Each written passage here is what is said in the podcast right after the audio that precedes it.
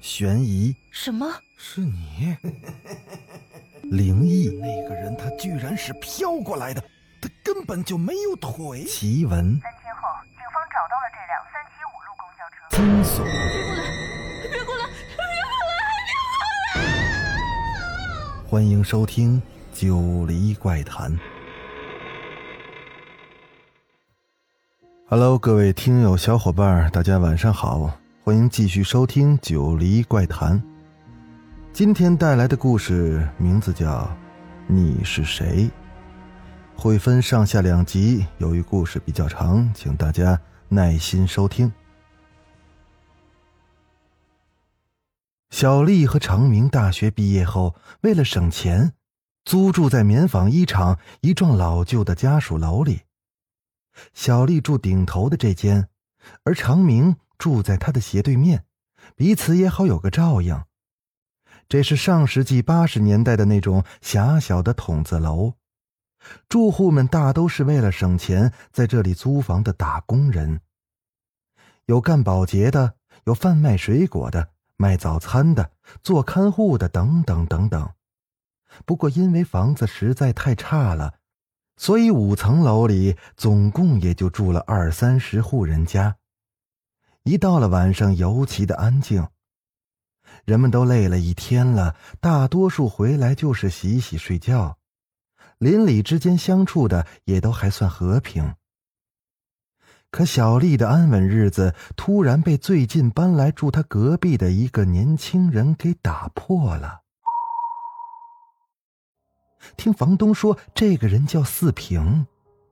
具体做什么的没有讲，但是通过小丽的观察，她发现四平白天大部分时间都待在房子里，出去也一般都是在晚上，而且总是在大半夜里回来。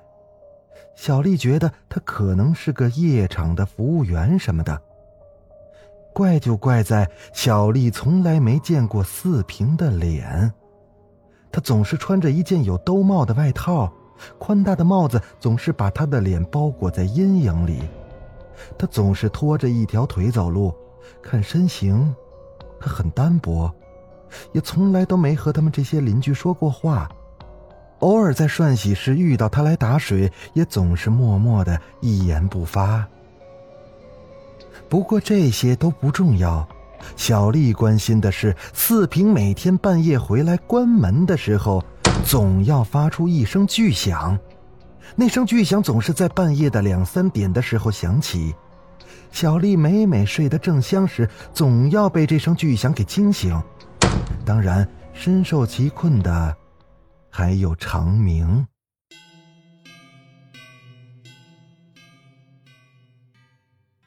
因为长明就住在四平的对面，他听到的巨响更清楚，更加的骇人。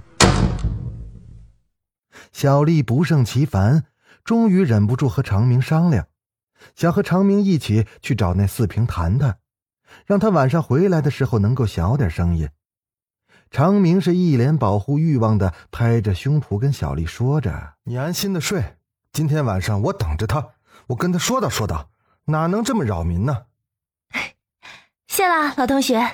嗨，这都不叫事儿。小丽心满意足的回去了。可是，一连好几天，小丽还是被那声巨响惊醒。而且很奇怪的是，最近长明总是躲着她。好几次，他问长明什么时候去找四平谈，长明总是支支吾吾的，也说不出个所以然来。再后来，竟然好像干脆就躲着小丽，好几天都不见人影，也不知道干什么去了。小丽觉得很奇怪。又过了几天，小丽白天正在补觉。昨天晚上被那声巨响吵醒后，她就再也没睡踏实，似乎是做了一晚上的梦，梦里好像在跟什么人打架，打得死去活来的。就这样，小丽半梦半醒的从床上辗转反侧，到天亮才迷迷糊糊的睡了过去。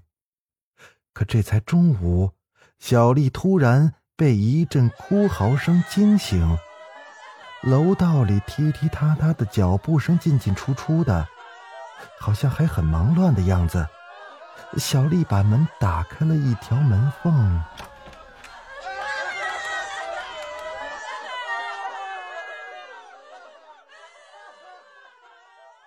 看到四平的家里有很多警察，正拿布拖着什么东西抬出去，还有几个乡下人的样子，进进出出的，不停的往外拿着什么东西，收拾了好一会儿。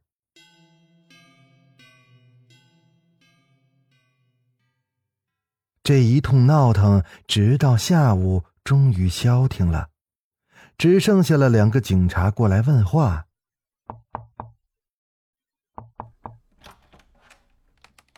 敲开小丽家门的时候，只听到长明在旁边补充了一句：“哦，对了，警察同志，昨天晚上他们吵得很凶的时候，我看他也伸出头来看来着。”“哦，是吗？”警察转过头看着小丽，问他。小丽觉得很疑惑，她不记得自己有没有伸头去看。但想想四平天天晚上那声巨响，程明又看见了他，那他应该是看了，就打着哈欠点头应是。可从那天晚上开始，小丽就开始做一个很可怕的梦。梦里四平总是在半夜两三点回来。在昏黄的灯光闪烁的走廊里，呃，拖着他那条腿，缓慢的走回自己家的门口，却不进去。小丽记忆中的那声巨响并没有响起，而四平在他家门口站了一会儿之后，又拖着那条腿，缓缓的走到了小丽家的门口。呼的一下。小丽的梦又变了，那梦里四平站在他家门口，脖子以上空荡荡的，没有头，血咕噜咕噜的往外涌着，而门里小丽正坐在地上抱着一个罐子，泪流满面。罐子里四平的头艰难的说话了：“小丽，你到底是哪个小丽？”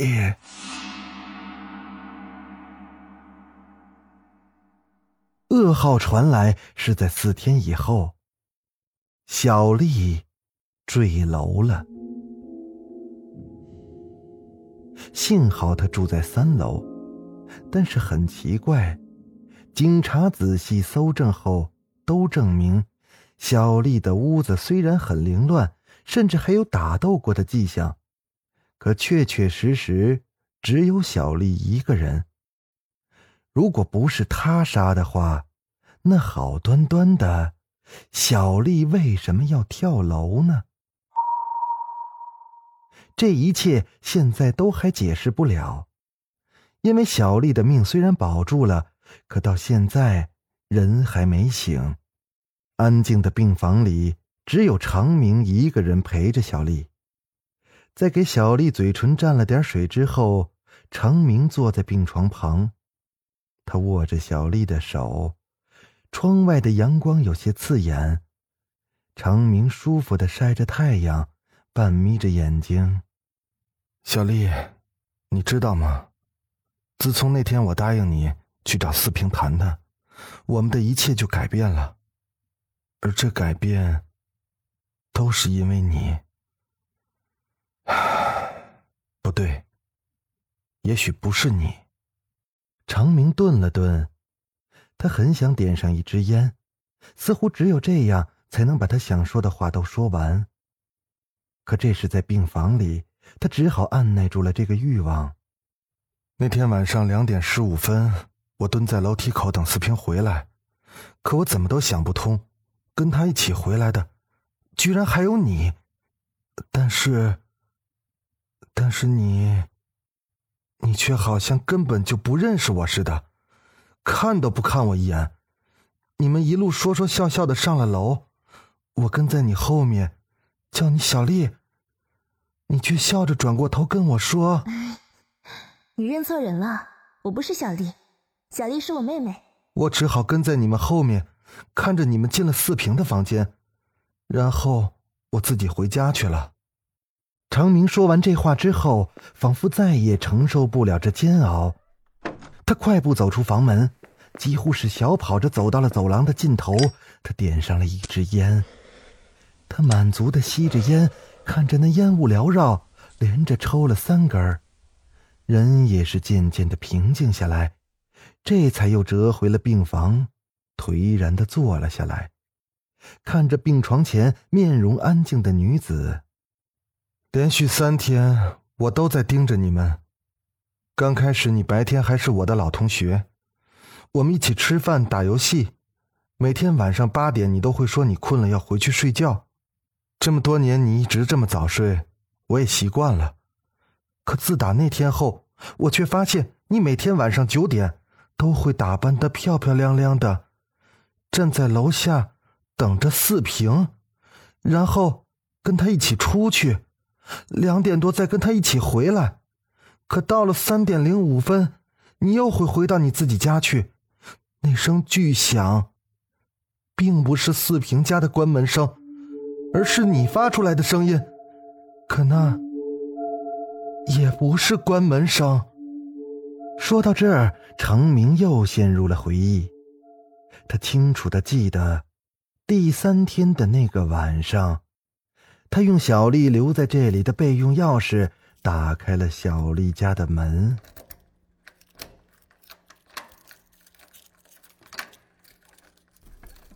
他轻轻的推开了一条门缝，从门缝里，他看见小丽悠然自得的换好了睡衣。